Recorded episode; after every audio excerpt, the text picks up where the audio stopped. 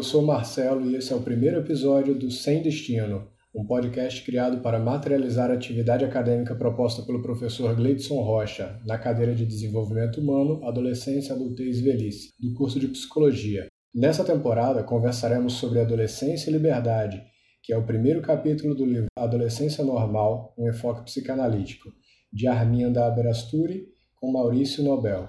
E para conversar sobre particularidades encontradas nesse capítulo, temos aqui Gabriele, Giovana e o Rafael Oliveira.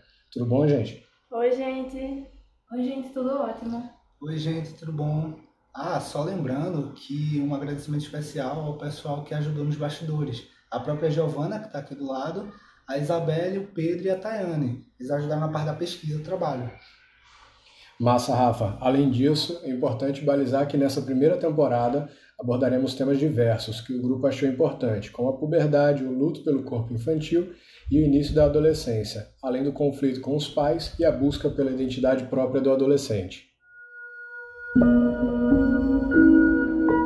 Dando início aqui para o nosso bate-papo, eu só queria esclarecer antes de mais nada que, apesar da, da coautoria do livro, esse primeiro capítulo que a gente está tratando acerca da adolescência e liberdade, ele foi desenvolvido só pela Arminda, tá ok? E desde a fase prefacial desse livro já, já é bem claro e evidente a questão da, da fluidez das identidades que se, se apresentam ao longo da adolescência e, e toda, toda transformação e toda dificuldade que é enfrentada, principalmente frente à realidade. Mas me diz aí, Rafa, em relação a, a esse primeiro momento da adolescência, a fase ainda inicial desse rasgo entre a infância e a adolescência, o que, que tu pode compartilhar com a gente? Bom, então, Marcelo, acho muito importante a gente caracterizar algumas coisas, principalmente o básico, que é principalmente é, a questão da idade. Comumente, as meninas entram nessa época de puberdade, entre os 10 aos 13 anos, e os meninos dos 12 ao 14. E por que isso é importante a gente saber? Porque é a partir dessa época que começam certas manifestações do lado corporal, hormonal, comportamental e psicológico. Essas mudanças elas acarretam principalmente na personalidade do adolescente, o que faz ser muito percebido pelo seu meio, tanto o seu meio escolar quanto seus pais, ou por essas manifestações de comportamento serem é, relacionadas às vezes, muitas vezes à rebeldia, à estranheza, que a própria sociedade em si é, tem um papel muito forte em relação a isso. Massa, Rafael. E é interessante isso, né? A, a, diferença que, que vai acontecer na vida de cada adolescente, nesse período de transição, principalmente, é, é, é gritante, né? Então, por exemplo, a gente tem a, o fator da personalidade desse adolescente, ele está sendo construído, mas não é de uma maneira uniforme. A pessoa tem, às vezes, os pais é, enfrentam a, a dureza de, de tentar encarar a realidade dessa, dessa criança tá, tá crescendo, mas de maneira de maneira uh, fluida é, e descompensada, digamos assim, no sentido de é, essa criança apresentar uma característica hoje e amanhã esse comportamento já ter se alterado. E isso é natural, a criança não tem uma construção linear dessa personalidade, mas sim uma construção, como a autora bem diz, muito fluida disso tudo e que vai ter uma determinação muito forte em relação à, à, sociedade que vai estar se apresentando a ela, tanto a parte familiar quanto a parte escolar e a parte do, dos próprios amigos, etc. E, e essa, essa identidade que está sendo, na verdade, ainda construída, ainda perseguida, ainda tem, tentando se descobrir em uma identidade, ela não vai ter essa, essa coisa reta que, se, que muitas vezes se deseja dentro do, do enlace familiar, né? Exatamente, Marcelo. E aí o próprio jovem também, juntamente com os pais, passa por essas transformações e acaba com um estranhamento muito grande, que é justamente um dos pontos do livro, que é o luto pelo corpo infantil. O jovem ele se encontra num meio que num precipício de emoções, onde ele não tinha tantas responsabilidades, o corpo dele não tinha tantas mudanças, e aí, de uma hora para outra, começa mudanças biológicas, como acne, é, você tem um aumento da estatura, que é chamado estirão, as meninas começam a apresentar os seios, a própria, o próprio início do período menstrual, que se chama menarca, a primeira menstruação, é um marco também para muitas meninas, então assim, é, o próprio adolescente ele começa a se ver numa, numa nova realidade em que ninguém chegou para ele e falou, olha, você vai passar por isso, isso e isso. Primeiramente porque é diferente e segundo que é, nunca é previsível, sempre tem suas volatilidades.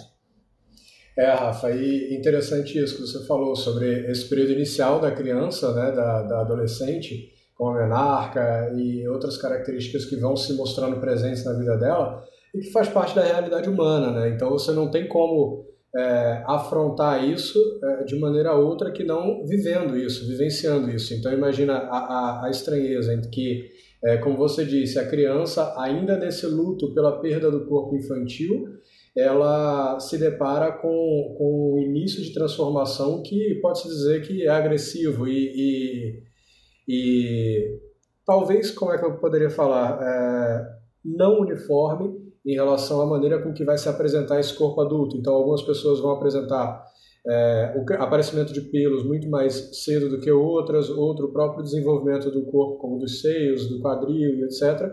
E isso muitas vezes traz uma, uma posição de introspecção dessa criança, dessa, dessa, desse adolescente em começo de, de transformação, né? E, e aí a gente já parte para a questão do, do, do luto que também existe em relação ao papel e à identidade infantil. Então imagina aquela criança que se percebia muito disponível, muito é, é propensa à, à liberdade, por exemplo, de brincar com, com outras sem qualquer conotação sexual, a liberdade de poder brincar com o, o que fosse, com boneca, com carrinho e etc. E num dado momento ela se vê podada de tudo isso. Ela não pode pegar e simplesmente fazer uma, uma jogar, fazer um jogo com, com Lego porque vai ser entendido como algo infantilizado. E ela começa a ter essa afronta dentro da muitas vezes dentro do próprio seio familiar que às vezes incorre no erro de no erro no equívoco talvez de, de tratar do assunto de forma chocosa né? E, e de forma que, que silencie a criança e que traga ela cada vez mais para uma situação de introspecção ao invés de compartilhamento de, de momentos de dificuldade né Exatamente. E você falando sobre isso me fez lembrar também da relação de como os pais enfrentam isso e como a criança começa a ver os pais. Porque quando você é pequeno, você enxerga seus pais como figuras é, heróicas, como figuras perfeitas. E quando você fica adolescente, você percebe que não é isso. Tanto que há muitos embates, principalmente quando você começa a pensar por si só e ver que seus pais também erram, seus pais também falham, que nem tudo aquilo que eles falam é verdade. Então você vai querendo ter uma independência, não só uma independência de você poder sair, etc., mas uma independência de pensamento, de você se desprender de tudo aquilo que eles também falavam como uma pura e concreta verdade.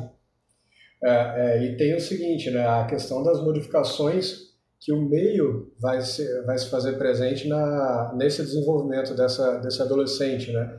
Então, a, na verdade, todas essas, essas modificações que vão ser acompanhadas pela, pelo adolescente, elas são absolutamente normais, como a questão da própria Ana Freud assinala que o, o limite entre o normal e o patológico dentro da realidade da adolescência, do adolescente, é algo muito difícil de você conseguir balizar.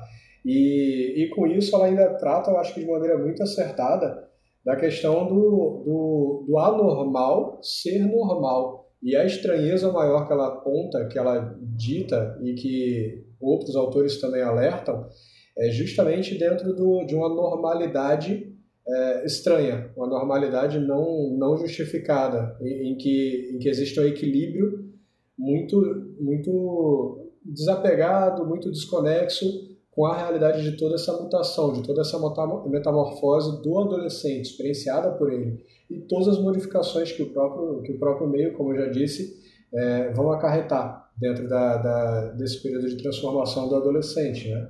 Sim, sim. E aí você pode ver isso muito bem em como ele vai enfrentar o mundo adulto. Porque ele está totalmente voltando ao ponto, ele está totalmente sem preparo, e aí os pais em si, eles descarregam né, aquele, o mundo adulto em cima dele, mas assim, ó, você é adulto para algumas coisas, já é grande o suficiente para algumas coisas, mas ele é pequeno para outras. Então, como você vai se sentir em relação a isso? Como é que você vai sentir que você tem algum tipo de autonomia se você é, é proibido de fazer umas coisas e permitido para outras, sendo que essas outras comumente são interesses dos próprios pais. Então você não tem essa separação de, de identidade, você precisa ficar se procurando, se, se reinventando, pensando, ah, onde é que eu me encaixo, onde é que eu vou parar, o que é que eu posso fazer.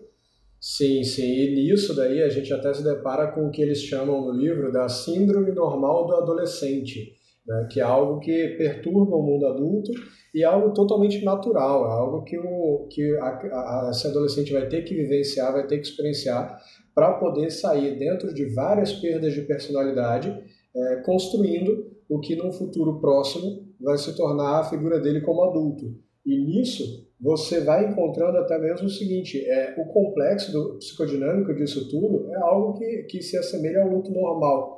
E, e essa criança, ela vai, esse adolescente, melhor dizendo, ele vai, ele vai se deparar com, com essa instabilidade que você bem disse sobre a questão do, do pai permitir, mas proibir. Permite, aliás, permitir não, me corrigindo, é, exigir um comportamento maduro para determinados fatores, porque você não é mais criança, entre aspas, mas ao mesmo tempo que ele faz isso, ele pode, ele proíbe outros comportamentos porque você não é adulto para isso. Então imagine o conflito do adolescente, em que ele se depara com, com a obrigação e a proibição ao mesmo tempo, numa mesma, às vezes numa mesma conversa, sabe? Isso daí é, acho que abre manga aí para a gente conversar mais hein, sobre isso em outro bloco.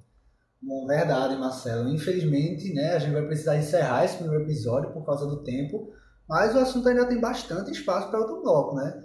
Então a gente pode seguir, você pode seguir para o próximo episódio, onde a gente vai continuar abordando sobre alguns temas que a gente tratou aqui, como manifestação do comportamento, na, essa questão da alteração da personalidade, o próprio desenvolvimento do adolescente é, por sua identidade própria, a própria puberdade em si, que é um processo que envolve toda a adolescência, e esse, essa parte do, do corpo infantil, que querendo ou não, até ele se identificar com o novo corpo, demora um certo tempo. É, e essa briga, né, Rafa, entre ele e o pai, entre ele não entender como é que o pai pode exigir dele uma maturidade e impor a ele uma infantilidade dentro muitas vezes de, uma, de um mesmo dia, um lapso temporal muito curto, ele se depara com esses conflitos, né? Então pronto, vamos seguir para o próximo episódio já já, pessoal. Peço que vocês já sigam aí para a próxima etapa com a gente. Valeu, abraço.